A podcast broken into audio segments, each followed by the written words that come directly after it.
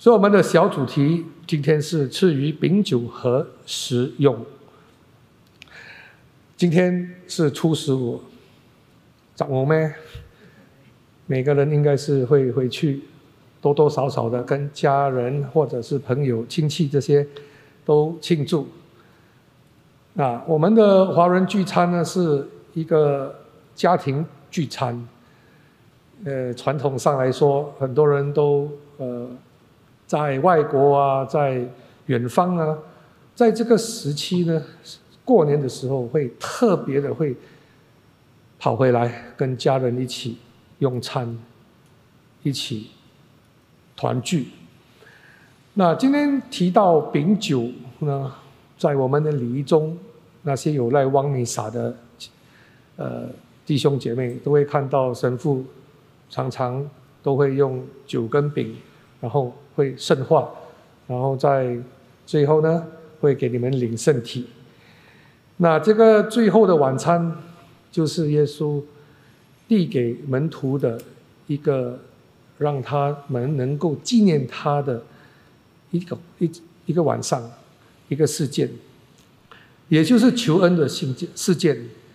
让耶稣能够。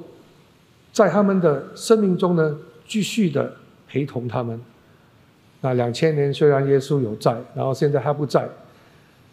在的是他的圣神，圣神也是天主派遣来与我们一起同行，让我们的生活呢能够洁净。当然，饼酒呢，一般的饼、一般的酒都能够填饱肚子，但是。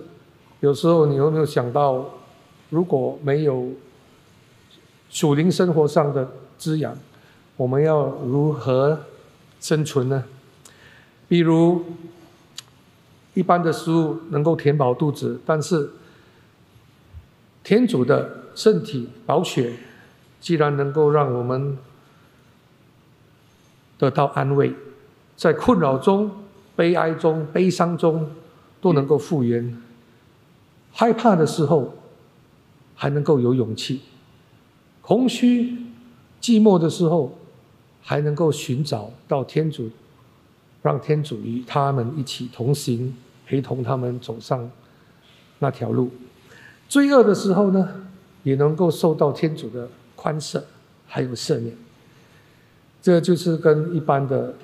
食物有与众不同的优点。那圣体圣事就好像我们的团年饭，我们也是一起吃的，啊，我很喜欢用这个华人的餐桌啊，是圆形的，来做一个天国的比方，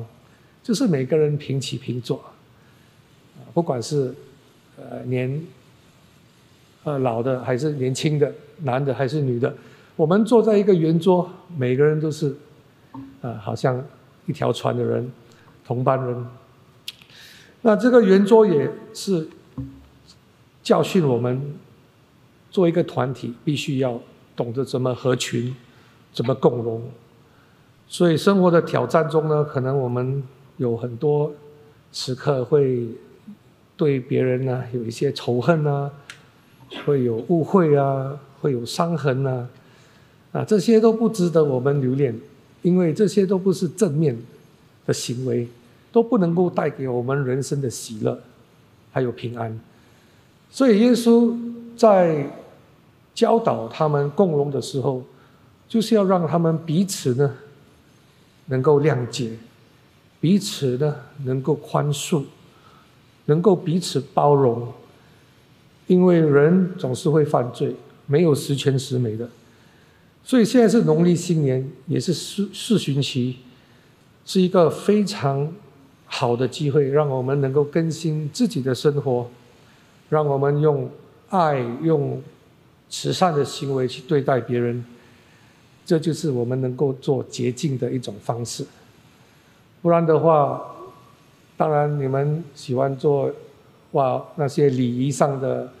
的呃活动啊，这些都是很好啊，天天望弥撒、守大斋、守小斋。什么东西都愿意奉献给天主，能够牺牲自己，这是非常好啊。但是更值得我们能够成为基督徒的，就是在行为上能够成圣。要不然他们讲啊，假借假借假多借假税借要做这啊，这样子的生活也不是门徒哈能够跟随耶稣基督的那种啊好典范。所以关注耶稣，让他们与我们一起同行，就是从他的教导中呢挑战自己啊，越难的话，就证明我们越诚恳，越有这个诚心。要跟他学习，能够产生一种合群共荣的精神呢，就会打败那些分裂关系，那些不让我们开心、不让我们有平安那种感受。所以，成圣不只是在礼仪上，也是在态度上，能够像耶稣一样，有这个包容心去接受。每一个敬人，所以与耶稣同行，希望他能够继续的为我们带导，救赎我们，带领我们走上永恒的道路。阿门。我们相爱天主，下爱人，感谢玫瑰母。